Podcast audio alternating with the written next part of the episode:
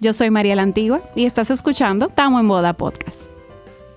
Bienvenidos a un nuevo episodio de Tamo en Boda Podcast. Señores, hoy estoy con, con, con del otro lado de la moneda. Hoy no estamos diciendo que suplidores, que qué es lo que te ofrecen. No. Hoy tenemos a dos novias. Uh. Bueno, que ya son esposas, pero que nosotros le seguimos llamando novia toda la vida. Así que, bienvenidas, chicas.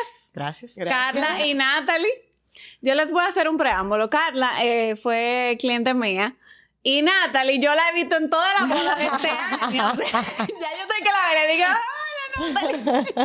Porque ella ha estado en todo. Y díganme, cuéntenme, chicas, ¿cómo ha sido este post después de la boda? Bueno, en mi caso yo apenas tengo dos meses y pico, o sea que no puedo dar mucho testimonio de matrimonio. Todavía tú, todavía tú estás de honeymoon. Sí, yo estoy de honeymoon, totalmente. ¿Y tú cuánto que tienes, Natalie, que te casaste ya? Yo me casé noviembre de 2021, llevan como mes y medio, más o menos. Año y medio. Año y medio. Ay, sí, año Ah, y medio. ah, sí, es Eh, matemática. no, y la verdad que es muy chulo, o sea, un proceso de adaptación al principio, pero vale la pena. Qué chulo. Pero nada, aquí vinimos a hablar de boda, no vinimos a hablar de consejos matrimoniales. Eh, la idea es que todo, todas las nuevas que ahora van a empezar el proceso que ya ustedes pasaron, escuchen como que esa, esa perspectiva desde el lado de ustedes. Eh, desde el momento en que ustedes se comprometieron hasta, hasta ya el día de la boda. O sea, cuando ustedes ya dijeron el sí, ¿qué fue lo primero que a ustedes le vino a la cabeza en cuanto a qué tenían que hacer? Bueno, en mi Nada. caso, en mi caso, yo me comprometí un primero de abril y Ok. desde que me pusieron el anillo, me cogió con que yo me tenía que casar un primero de abril. Entonces yo, eso fue un viernes, el sábado yo llamé a mi iglesia y yo reservé mi fecha. Entonces para mí, depende mucho de cada novio, ¿verdad? La prioridad. Pero como en mi caso era prioridad iglesia y fecha, o sea, yo quería esa iglesia y yo quería esa fecha, al otro día, el sábado ya yo lo tenía reservado. O sea que en mi caso fue un poco más rush, porque ya yo tenía esa prioridad, como que yo me tenía que casar sí o sí ahí y sí o sí ese día. Pero ¿y tú, Natalie, qué pensaste? Nada. Literalmente yo estaba en blanco. O sea, lo que pasa es que yo no soy el tipo de persona que tiene, que tenía, dije que mi, mi boda soñada, mi boda perfecta, que un board en Pinterest, yo no tenía nada. O sea, yo arranqué de cero. Y la desventaja que yo tenía es que ninguna de mis amigas tampoco se había casado. Entonces yo fui como que la que de cierta forma me tocó abrir ese camino que literalmente yo estaba en blanco. O sea, yo me, o sea, yo me comprometí como en diciembre, yo me fui de viaje ese mismo diciembre y fue como que bueno, en enero yo resolveré. y empecé a averiguar, yo duré como dos meses sin wedding planner, algo así, hasta que yo diera con, como, con la persona que yo quería hacer la boda. Eh, y sí, como que preguntando y viendo, literalmente, yo sí me tuve que empapar mucho, por eso que no sabía nada. Y, y me dijeron, mira, tú lo que tienes es que reservar iglesia de una vez. Entonces yo agarré, fui a mi iglesia, señores, reserven iglesias rápido. Sí. Las iglesias se llenan, o sea, yo no entiendo, ahí boda yo creo que hasta para el 2025, Sí, o sea, no, la fecha de hoy. En la- las iglesias, en la Eso- zona fue tu boda. En la zona. Eso es así. Es una cosa increíble. Entonces yo literalmente fue, ok, iglesia, foto y video, de una vez. Porque eso es una cosa como que me habían explicado que era lo que más rápido se llenaba. Claro. Entonces, nada. A partir de ahí fue que fui como investigando y viendo y... y O sea, que tú no tenías un punto de referencia de una amiga, tú tuviste que investigarlo Nada. absolutamente todo. Nada, y de verdad eso fue un pain. O sea, eh, lo que yo te decía, o sea, qué bueno que tú tienes esto, porque yo me pongo en mi posición en ese momento y yo no tenía referencia de nada. O sea, yo tenía como un par de amigas que se habían casado, pero tampoco eran de que, que BFF, ¿tú entiendes? De que, que para yo preguntarle directamente, eh, no sé, como tema de presupuesto, o sea, eran como cosas muy generales. Y por eso pude ir sacando como que alguna que otra cosita, pero realmente yo no tenía ningún, ningún punto de partida. Nada. ¿Y ustedes eran de las novias que, que soñaban ya con el tipo de boda que ustedes querían desde hace muchos años? ¿O ustedes que no? Yo empecé a estructurarla cuando me comprometí. Cuando me comprometí. En mi caso no mi boda, pero sí hay algunas cosas que yo sí tenía clara. O sea, como te decía eso de la iglesia, o sea, yo desde siempre dije que me iba a casar ahí porque ahí fue mi primera comunión. Ok. Y, y como que en ese aspecto sí ya yo tenía varias cosas claras y como Natalie tuvo desventaja de que no tenía gente que se había casado, en mi caso, casi todas mis amigas ya estaban casadas, eh, mi prima, y entonces era como que ya yo sabía lo que me gustaba y lo que no me gustaba. Claro. Entonces para mí fue más fácil ya yo decir, ok, me gustó eh, el suplidor de maquillaje de fulana, eh, de video de Fuiste otra persona. sacando. Entonces ya yo tenía más o menos una idea Claro. de lo que me gustaba. Qué chulo. Y ya entonces cuando ustedes tienen, o sea, el venue, que es lo más importante, el venue de la iglesia y el venue de la recepción. eh, ¿Cuáles fueron esos siguientes pasos que ustedes dieron? O sea, ¿eligieron a sus damas para que le ayudaran en el proceso o qué fue eso? Para mí, como te digo, cuando yo me comprometí y empecé a indagar de boda, yo entendí cuáles eran como mis no negociables. Y para mí mi no negociable era la iglesia, porque yo quería, yo había ido a una boda en la Santa Bárbara que en ese momento, no, cuando yo fui fue como el 2018 por ahí. No era, o 2019, no era tan conocida todavía. Yo no, nunca había ido a esa iglesia y me encantó. Eh, entonces, ese era para mí un no negociable. Y yo dije, para mí lo más importante es la iglesia y yo quiero que sea en esa iglesia y me cogió con esa iglesia y así iba a ser. Eh, entonces salí corriendo a buscar mi iglesia. Y lo otro que para mí era lo más importante era foto y video. Porque yo decía, de- puede que toda la boda se termina, lo único que a ti te queda, Eh, la foto y lo único es la foto y video. Eso es lo único que para mí no se puede ser tacaño. Señor, Eh, ustedes están escuchando. en serio, de verdad, no se puede ser tacaño con eso, no se puede ser tacaño con eso, porque eso es lo único que te queda. O sea, Claro. el uni- eh, hasta, hasta la boda se te olvida. O sea, tú te puedes tener flashbacks de la boda, ay, pasó esto, pero esos pequeños detalles, si tú no los ves Claro. Otra vez, eso se te va a olvidar. Entonces, tú tienes que elegir unos buenos suplidores eh, y que hagan mucho fit contigo eh, para que puedan, eh, digamos, guardar ese momento y atesorarlo por siempre. Entonces, ese fue mi segundo paso. Tan, tan pronto yo tenía esa iglesia, que esa era, ok, esa es mi fecha, podía donde mis suplidores, tuve que leer y ver videos y yo me tiré, o sea, me entraba a los Instagram de toda la wedding planner, que es un buen tip, para sacar los suplidores y empecé a estoquearlo a cada uno. Y, y ahí elegí entonces foto y video y yo esa fecha la reservé corriendo. Ya después de ahí, todo lo otro me importaba menos. Pero eso era para mí como mi no negociable, que era lo más importante. Ok.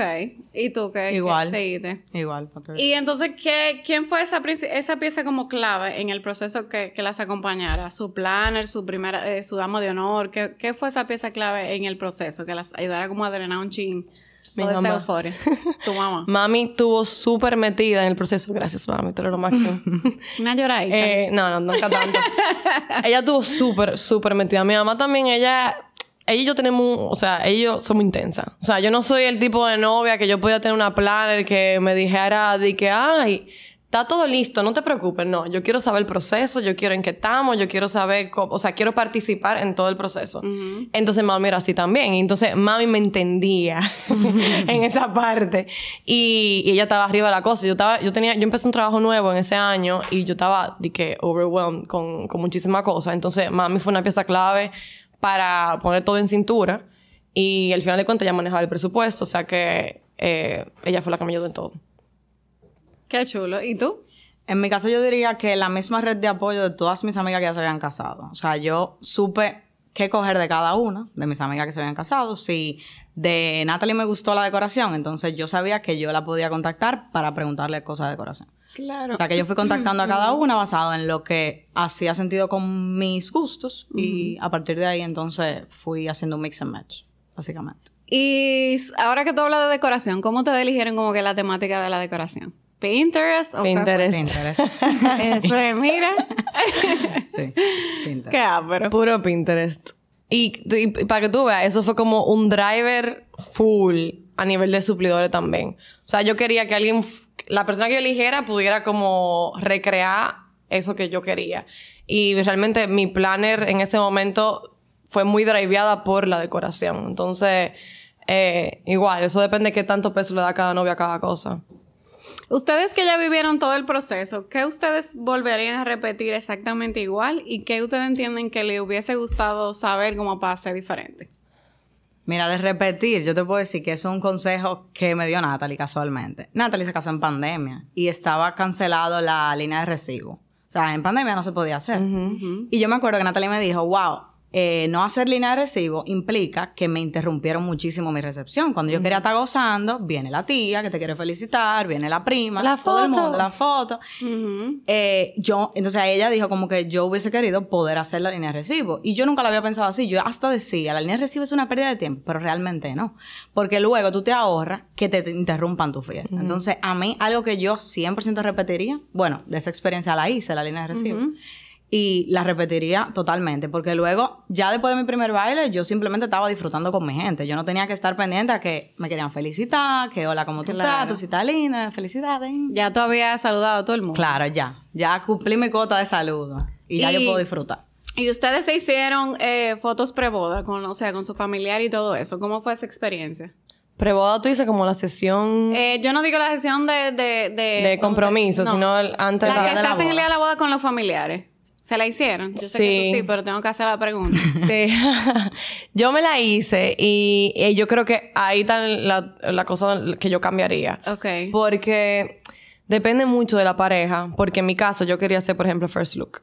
Ok. Y mi esposo no quería hacer first look. Él decía que su ilusión era que me viera entrando a la iglesia. Y para mí era un momento muy distinto. O sea, el first look era como algo muchísimo más íntimo. Y la iglesia sí me emociona igual. O sea, Claro. eh, son emociones diferentes. Entonces, eso yo traté de explicárselo, mira, y no hubo forma. Entonces, si yo pudiera, obviamente, elegir, yo me hiciera las fotos familiares antes de la boda. Primero, porque tú llegas todo sudado, todo llorado, tú estás eh, como desgastado. O sea, hay muchas emociones en todo el proceso de la iglesia que cuando ya tú te vienes a tirar la foto, tú estás como despeluñado. Entonces, eh, yo creo que yo me hubiese tirado la foto definitivamente antes. O, opción B, tirarme la sesión de foto de, de compromiso. O sea, ¿cómo que le dicen? Como sesión preboda. Eh, yo me la tirara yo creo que después. Porque con esa foto antes de la boda, como que yo siento que eso es para tú subirlo a Instagram y ya, pero me hubiese tirado foto con el vestido, más calmado, con el novio y más bonitico. Que yo creo que eso yo lo hubiese hecho diferente. Tú sabes que esas fotos eh, familiares del día de la boda antes de la ceremonia son súper importantes. Yo no se lo trato de explicar a los novios siempre porque eh, te ahorra muchísimo tiempo de tu, de tu recepción, de no tener que estar parando invitados para tú estarte haciendo fotos. Eh, es como que tú saliste de eso y como dice Carlos, o sea, tú llegaste a gozarte tu boda. O sea, que eso para mí es súper importante.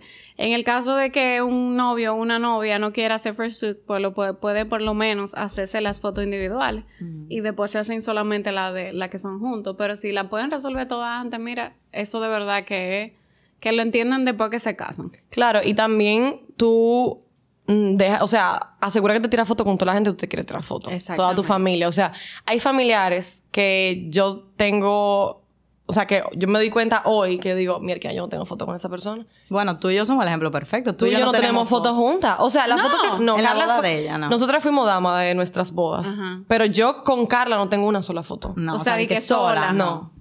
Ha sido como que por el cortejo, las clásicas fotos, pero Carla y yo no tenemos una foto. Y es una foto que yo hubiese querido tener. Claro. ¿Entiendes? Entonces, más por ese lado, como también de que tú aseguras que tú puedas tener toda tu foto y toda tu cosa con toda tu gente que tú de verdad quieres tener ese recuerdo. Claro. Incluso tal vez anotarla antes de, por- para que tu mismo wedding planner te lo recuerde. Claro. De que yo quiero una foto con Natalie, yo quiero una foto con mi prima. Eso es súper importante. Esa es una de las cosas que también yo te iba a decir que me arrepiento, o sea, como que hubiese hecho diferente, porque yo no lo hice, que anoté las fotos que yo quería. Y luego, entonces, cuando yo estaba viendo las fotos, era de que, ay, yo no me hice fotos con mis amigas del colegio. O sea, mis amigas del colegio y yo no tenemos fotos del día de mi boda. Entonces, es algo como que me hubiese gustado anotar para tenerlo pendiente, porque obviamente el día de tu boda tú no vas a estar pensando No, en para eso. nada. Tú no vas a estar, ay, mis amigas del colegio, vengan. No. No, claro. Tú nada más vas a hacer lo que, lo que te están guiando a hacer, porque tú no estás pensando en nada de eso. Eh, yo no sé si tú te la gozaste, Natalie, pero Carla se gozó su boda. Mira, hasta lo anuncio. Te como voy a ser sincera, yo vi otra Carla el día de su boda. Ay, o sea, fue mío. otra persona Yo decía, transformada. señores, la novia no se ha sentado, o sea, nada, n- pero por ni un instante. Emma, yo no sé si tú comiste el día de tu Yo boda. comí, pero porque me obligaron. Yo eh, me, me mandaron a salir como para abrir el buffet y eso. Yo dejé mi comida tapada y dije, cuando haya una canción que no me guste, yo vengo. Entonces ahí, en una canción que no me interesaba mucho, yo fui y comí en dos segundos. Y eso, Va gozando. y eso es súper importante porque para mí la novia hace la fiesta. Claro. Cuando tú tienes una novia que no está en la pista, que no está ahí eh, con todo el mundazo, esa boda se da mal. Por más que sea. Claro. Porque la gente como que no, no entra a bailar. O sea, Claro, La pista estuvo llena porque tú Sí. tuviste. Full, Sí, es verdad. full. Eso es la novia que arma la fiesta. 100%. A mí me gustan las novias que no se preocupan. O sea, ya después que están en la recepción, no, no preocuparse por ningún detalle. Como que ya deja fluir todo.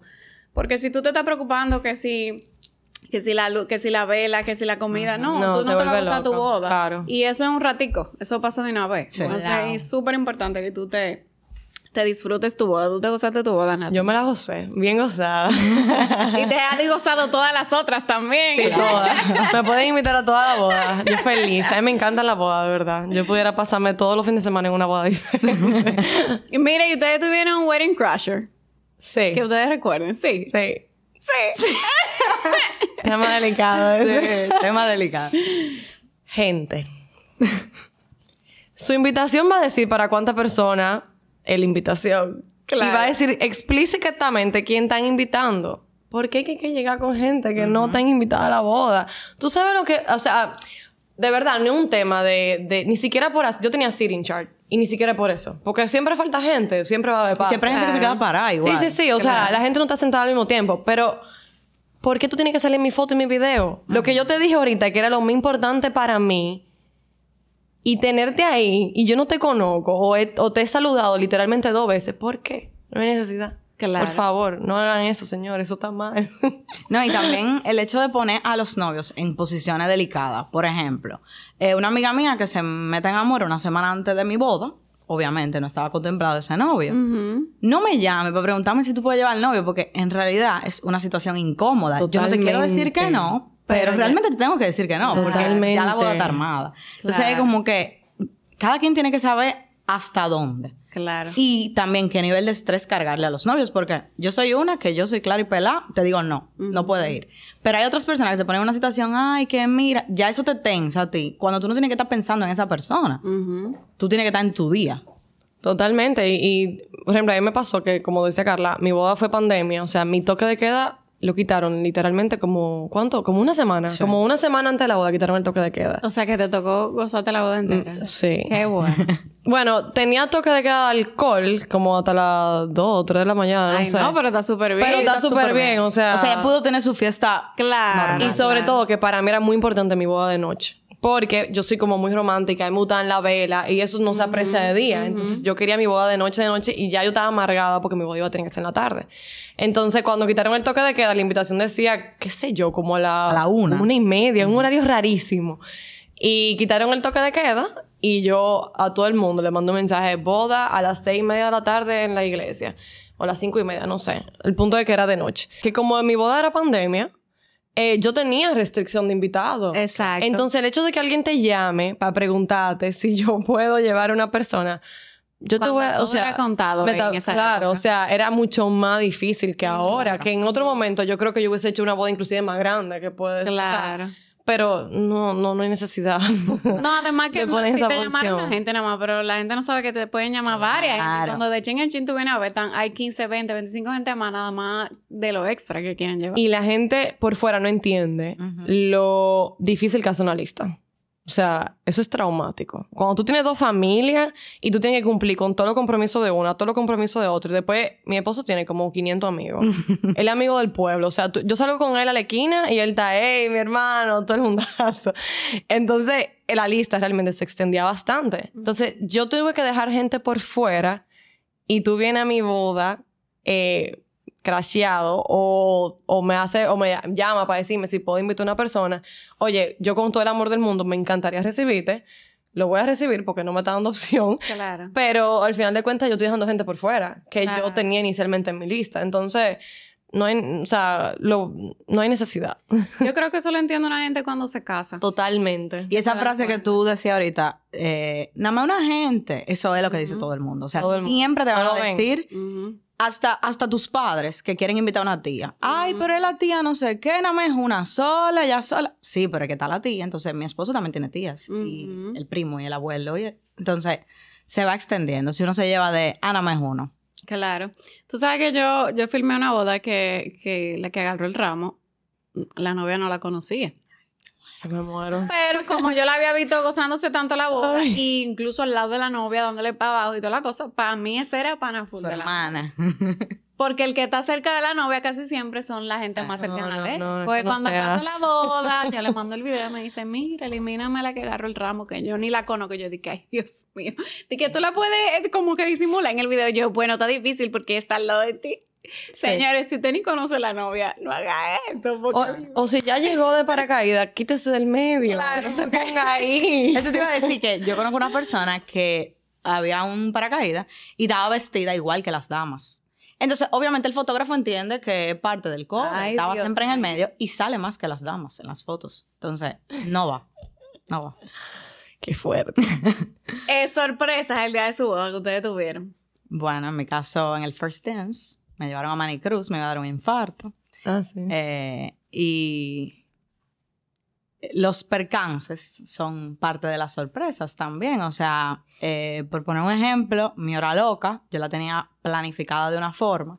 Cuando sucedió era otra. Ni modo, yo me lo gocé porque como dijo María, ya yo me lo gocé todo. Pero eh, siempre van a, pas- a pasar situaciones. O sea, siempre... Tú nunca lo vas a tener todo bajo control. Eso es lo principal que yo entiendo que una novia tiene que arrancar el proceso diciendo. Nunca lo vas a poder controlar todo, siempre van a haber imprevistos, van a haber sorpresas que te van a encantar, como me encantó Manicruz. Van a haber otras que no tanto, entonces tú sonríes y Fluye. sigues, exacto, disfrutando tu día, claro. Eh, por, por ejemplo, me pasó también con el carro antiguo, que es una de las cosas que yo no volvería a hacer nunca. Yo soñaba con mi carro antiguo, que sea un carro antiguo rojo que me recoja en la iglesia y me lleve al hotel. O sea, era muy claro. Tuve mi carro antiguo rojo, cuando llega, tenía los frenos dañados. Yo duré 40 minutos para llegar de la zona colonial a donde estaba la recepción. Sudada, obviamente, porque era un carro antiguo, no tenía aire. Eh, y empapado, mi esposo vuelto loco, que el saco, que el calor, que... Yo hubiese podido hacer algo, amargarme. ¿Qué yo hice? Me empecé a tripear. Y nosotros andábamos por la calle toda la 27 de febrero, todos los motoconchos felicitándonos. Y nosotros, güey, güey, voceando.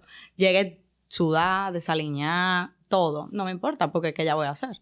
Entonces, ya que uno está ahí, ya gózatelo. O sea, uno dura meses, años, esperando ese día como para amargarte porque el carro se le dañaron los frenos. ¿Qué yo puedo hacer? ¿Yo soy mecánico? No. La verdad es que hay mucho cuento con los carros antiguos porque se ven muy chulos en películas, pero en la vida real son carros antiguos. O sea que todo lo que tiene es antiguo. Sí. O sea, ha pasado de todo con los carros antiguos. A mí me pasó algo con el carro también. No que se me quedó, pero eh, mi esposo era que ma- estaba manejando el carro, porque el carro era de su papá. Era un carro antiguo también. Ok. Y en el caso de él, él se le ocurrió la maravillosa, la maravillosa ide- idea de darle la llave del carro a, a la nana de- del sobrinito. La nana fue la última en salir de la iglesia. Ay, Dios mío. O sea, ustedes no se ven ido. No, yo estaba ahí parada como un velón afuera de la iglesia. O sea, literalmente, yo salud, gracias a Dios me ayudó con el, con la línea de recibo que no tenía que hacerlo de mucha gente en la iglesia, porque mi plan era irme, mi salida triunfal y todo eso, pero no, la nana fue la última en salir de la iglesia con la llave. Después que no teníamos rato buscando la llave, llegaron los suplidores, llegaron invitados primero que yo a la recepción. Y yo tu- hice todo el mundo esperar, porque yo llevaba mi, mi decoración primero que todo el mundo. Claro. Eh, y de verdad duré un rato ahí. Lamentablemente, o sea, hay cosas que tú no las puedes controlar. El parqueo también, no tenía, tengan su parqueo bien asegurado. No tenía parqueo cuando yo llegué a la iglesia y tuvimos que dar un par de vueltas, entonces eso fue un lío. Porque, porque no llegaste con un chofer en ese momento. Llegué con un chofer, pero no había entrado todavía la gente a la iglesia, o sea, el cortejo. Entonces, como no había entrado, la calle La Santa Bárbara era una calle estrecha, Chiquitica. tuve que dar vuelta otra vez, yo nerviosa, muriéndome por si había como un gap en la música. Eso sí fue un estado de nerviosismo muy necesario. Entonces sí hay que tener su parqueo pa- en la entrada de la iglesia y la salida también. Ahora que tú mencionas ese momento, ¿cómo ustedes se, se sintieron ya cuando van a desfilar? Eso para mí es la sensación más mágica. O sea, para mí es inexplicable. Para mí la iglesia es mi highlight de la boda, de que por mucho. Y realmente es el motivo por el cual todo el mundo está ahí. O sea, aunque no sea en iglesia, o sea, la ceremonia es el momento para mí más importante. Y esa sensación de los nervios, tu papá al lado de ti, tuve el novio de fondo, mi novio dio grito que eso no tenía madre. Eso lloró, mira, llora muchísimo el pobre. Eh, y, y de verdad es un sentimiento para mí inexplicable, que esas son de las cosas como que se te quedan y no se te borran. O sea, se te pueden olvidar muchísimas cosas en la fiesta, pero ese momento se te queda ahí en la cabeza para siempre. De verdad, eso es increíble. ¿Y cómo tú te sentiste, Carla? Igual, o sea, es la misma sensación. acuerdo de tú Yo- lloraste. No, yo no lloré, ni mi esposo tampoco. Yo lloré mucho. Nosotros, ninguno de los dos somos, por eso no hicimos votos, porque ninguno de los dos somos como tan Emotivo. emotivo delante de la gente, como que no me gusta eso. Incluso él dijo, este va a ser el peor momento de mi vida porque yo no quiero estar parado en un altar y que todo el mundo me vea. O sea, él no es así. Él hizo, él hasta me lo decía, hasta el sol de hoy me lo dice. Yo hice un sacrificio por ti. Al final él le encantó su boda, él Claro. dijo, yo no me arrepiento. Claro. Pero realmente, para una persona que no está acostumbrada en el spotlight, es como que mm, todo el mundo me está mirando y todo el mundo está esperando que tú llores. Eso es otra cosa que no te dicen. Que la gente hasta te suele presionar, como que Sí. tú tienes que llorar. Si tú no lloras, no lo sentiste. Incluso ese sentimiento de que te están presionando para que llores, hace, Hace que tú que no llores. llore menos, O sea, claro. yo soy una que yo iba temblando como cosa loca, o sea, yo estaba súper nerviosa y yo sé que yo tuve el punto de llorar, pero era como que, ¿están esperando que yo llore? No llores, ¿entiendes? Como que no me dejaron tampoco vivir mi momento por la presión de que tengo que llorar. ¿Y ustedes sintieron que escogieron el vestido correcto para su boda? Lo pienso ahora en cuanto a que ustedes desfilaron, con el- obviamente con el vestido, pero ¿cómo ustedes sienten todavía el sol de hoy que escogieron la, lo que ustedes Yo querían? sí, eh, porque era un vestido cómodo, que de verdad eso, eso eh, debe estar en la prioridad de toda novia también. Un vestido que te permita gozar tu boda. El único tema que tuve con mi vestido, que con todo y que yo le puse, ¿cómo se dice? El bustle, de, el, el- el- el- la cosita para que se te coja la cola. Eh, me quedaba muy largo. O sea, mi vestido tiene una cola kilométrica. Entonces, por ejemplo, eso sí me molestó un poco en la recepción. Al momento de bailar, yo tenía que agarrar la cola, ponérmela aquí arriba. Eh, pero hay, hay, conozco novias que han comprado vestido que le queda un picazón de un lado, le queda un rush grandísimo. Sí. Entonces, evitar eso. O sea, mi vestido, gracias a Dios, fue perfecto. A diferencia de la cola. Eso fue lo único que yo diría que me pudo haber molestado un poco. Que tal vez te hubiese gustado como que subiera un poquito más. Sí. Igual yo con la cola. Que subiera un poco más. Yo le puse bustle, pero no apareció nunca en el día de la boda. O sea, todo el mundo se puso abajo de mi falda a Ajá. buscar el donde estaba como el clip y nunca apareció. Yo al final ni modo, bailé así, pero sí, realmente era un poco incómodo. O sea que si sus vestidos tienen cola, aseguren eso muy bien o, no sé, cambio de vestido o lo que aplique. Sí, porque Claro. Yo no quería cambiar de vestido, pero hay gente que lo hace para estar más cómodo. Sí, porque se ve espectacular en la iglesia, pero ya después tú lo que quieres es estar cómodo para poder Sí. bailar. Claro. Tiene que ser un vestido funcional, definitivamente. O sea, que te permita comodidad para tú disfrutar y no, te no estar pendiente a nada del vestido durante la, la Y recepción. es muy importante de la comodidad que tú te sientas cómoda. O sea, yo tengo amigas, por ejemplo, que no se sienten cómodas con su busto y se ponen uno con escote. Se Claro. pasan toda la ceremonia como que haciéndose así. Mm. Tú al final no lo disfrutas igual. O sea, Claro. tiene que ser algo, obviamente, que te guste a ti y que vaya contigo. No, y tu cabeza está en eso. Claro. Ok, Ay, me está mirando. Los. Ujú. Yo, de verdad, los vestidos que mejor me quedaban eran los strapless. Y yo estaba negada porque yo dije, yo no voy a estar la boda entera recogiéndome el vestido porque va a pasar. Claro. Entonces yo busqué mi cosa que tenía tirito y feliz. Feliz. Claro, que sea bastante funcional. Y la comodidad de los zapatos. En mi caso, yo tengo una condición en la pierna que yo no puedo usar mucho taco. Yo me operé justamente para mi boda, como para que eso no sea un impedimento, pero como yo decidí irme de boca disfrutando, se me, o sea, es una hernia que yo tengo. Salió mi, la hernia después de un año, salió el día de mi boda. O sea, que independientemente de cualquier zapato me hubiese sucedido, pero eh, para mí no fue nada cómodo. O sea, yo tenía unos tacos que yo esperaba que me iban a, A sostener y no fue así. O sea, y yo hice todos los consejos de que lo use antes, pruébalo. Yo lo usé en mi sesión de fotos, me fue El- súper el bien. vaina- Usé el spray el ese. spray anestesia. Y como quiera me dolieron, pero es lo que digo. O sea, yo siento que también tuve el día de tu boda, es verdad, me dolía, pero no era nada insoportable. Yo podía seguir bailando. Porque tú tienes una adrenalina que realmente cualquier dolor, cualquier incomodidad, mi vestido me hizo marcas, como dice Natalie. Eh, y yo no me había dado cuenta, yo me di cuenta al otro día. Cuando, claro. Yo no sentía ningún dolor. ni ¿Y, y los tenis que tú te pusiste? Eh, se supone que eran para la hora loca, pero lo usé desde el principio. Los tenis sí. Ya cuando te lo pusiste estaba recomiendo. cómodo. Sí, recomiendo ¿Y 100%. tú te hiciste cambio de zapatos? Yo no soy parámetro. Porque yo soy, Carla sabe, yo siempre estoy en taco. A mí me O sea, encanta que andar en taco, yo soy feliz en taco. los tacos. Exacto. Entonces, lo que yo sí, tuve unos tacos más bonitos como para la iglesia. Eh, y cuando llegué a la recepción me puse unos tacos más cómodos. Pero yo, Ok. yo literalmente no me quito los tacos. Ni siquiera la boda de Carla me quité los tacos y me puse los flats.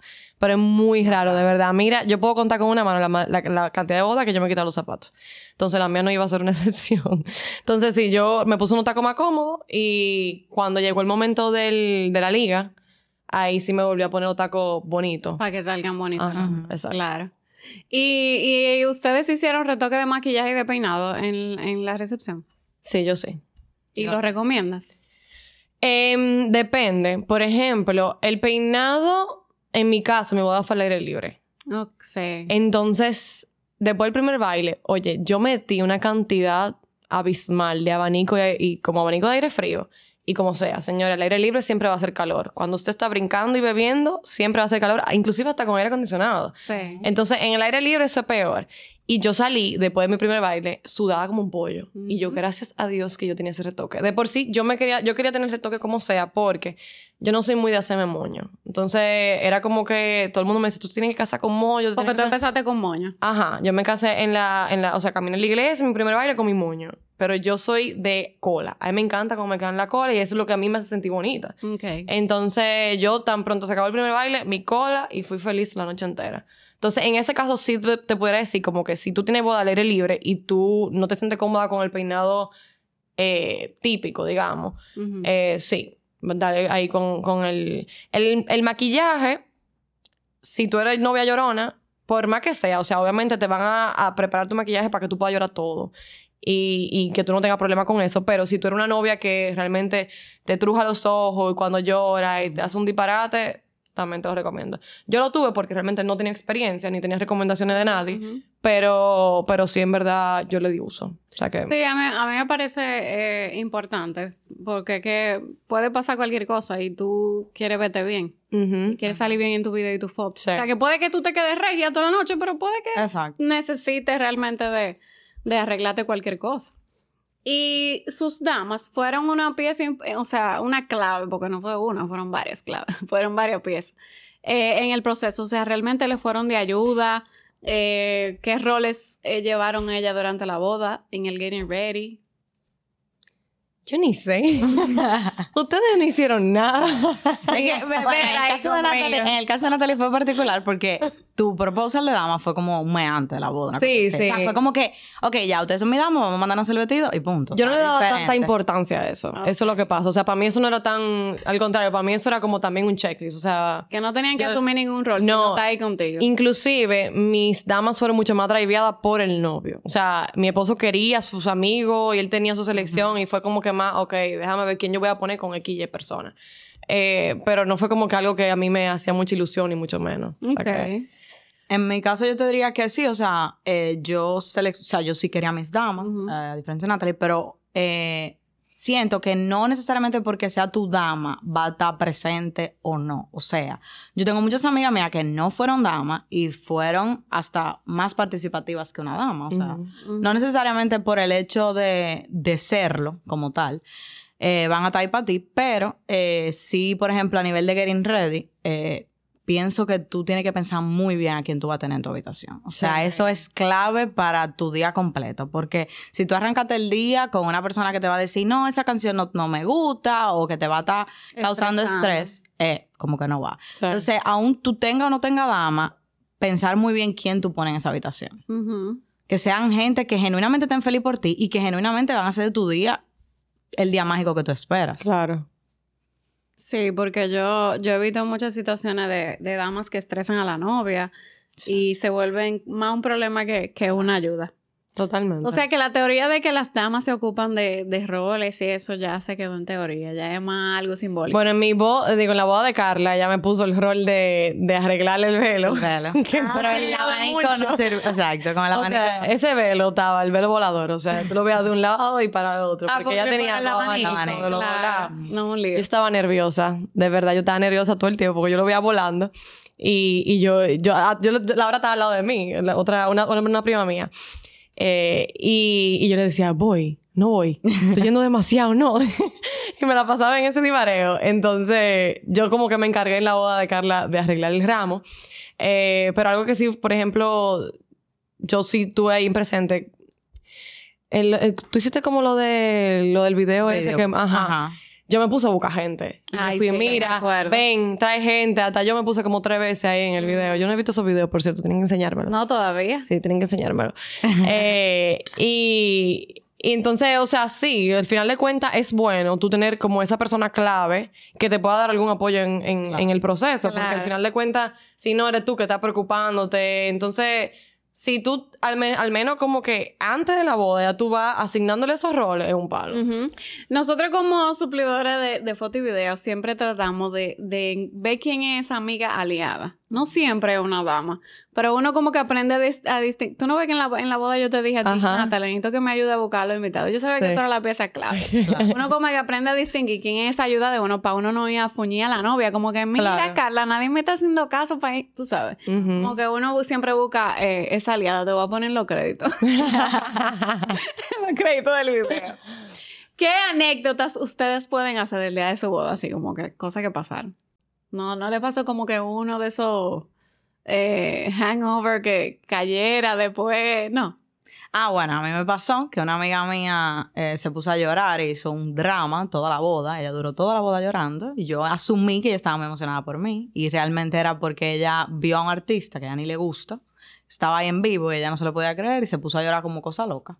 Y todas mis fotos de la recepción, ella sale llorando, pero llorando como que se murió una persona. Ay, Todo Dios eso yo me enteré el día después. O sea, siempre va a pasar cosas que tú te enteres el día después. Yo no me había enterado para nada. Yo pensé que estaba emocionada, pero no. Me da un poquito de miedo, pero sí, o sea, cosas no positivas de... No, yo no voy a entrar en No, ese no, tema, no. Funny, funny, funny. Pero eh, ahora eh, el tema prohibido, ¿verdad? Me acordó cosas que serían buenos consejos. Eh, el tema del sitting, que ahorita estábamos mencionando, el sitting Ujú. chart. O sea, para mí es muy importante que cada novia sepa que siempre va a haber gente que no va a estar conforme. Y eso Ay, no solo sí. aplica para el sitting, o sea, eso aplica para todo. Oye, la sea, gente siempre increíble. va a haber una tía, una prima, una, lo que sea, que va a decir, ay, pero mi mesa está lejísimo, por ejemplo. O todo en la boda, por ejemplo, a mí me encantó la selección musical de mi iglesia. Me encantó, me encantó tanto que mis fotos de la iglesia son horribles porque entonces yo estoy cantando. O sea, yo no tengo una foto de que mirando a mi esposa así. No, yo estoy cantando como cosa loca.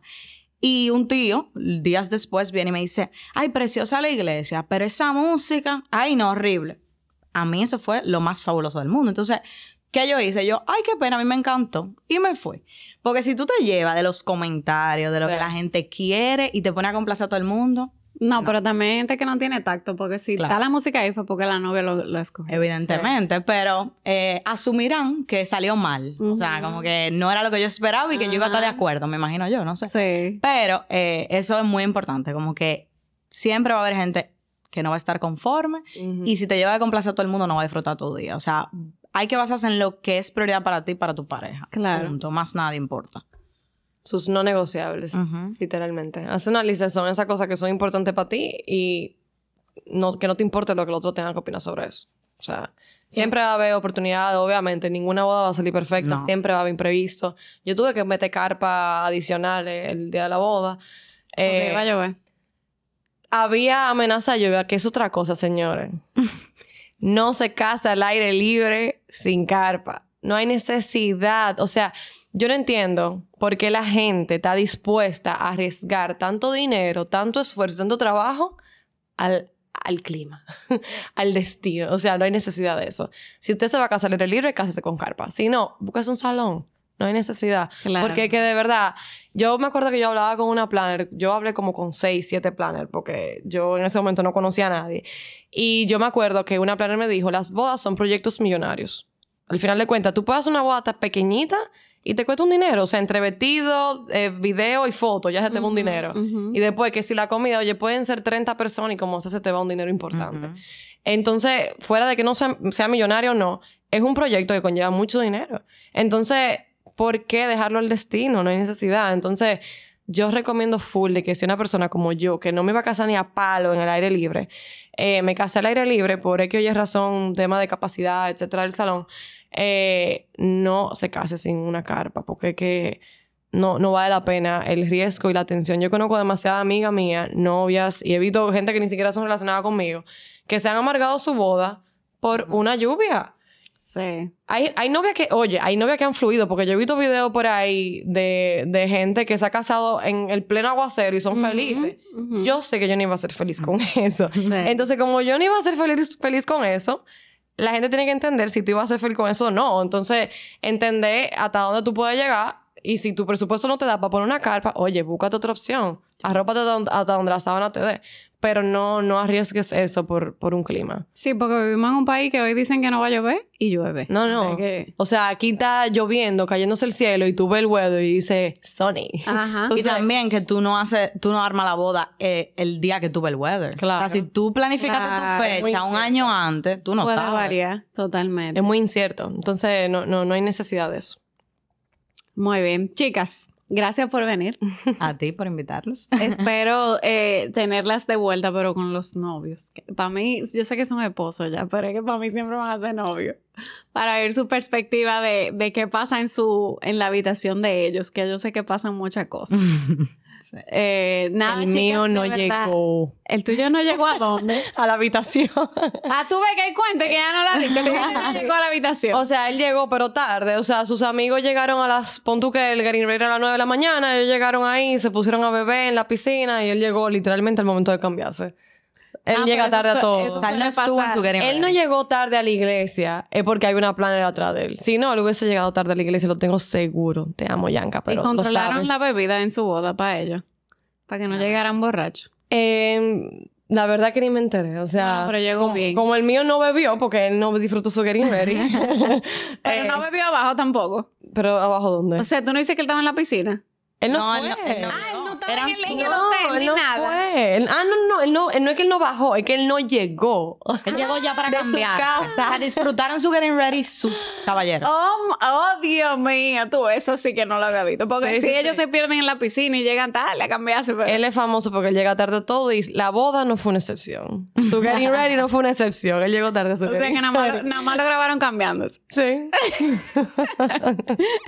Qué chulo. Pues nada, chicas, gracias por venir. Por Gracias sacar un por tiempito para, para, para hacer su cuento ya desde, desde la perspectiva de ustedes, que es súper importante. Y a ustedes, gracias por escucharnos una vez más. Recuerden que pueden seguir a Tamo en Boda Podcast en Instagram, en Apple Podcast, Spotify y YouTube. Nos vemos en una próxima. Bye.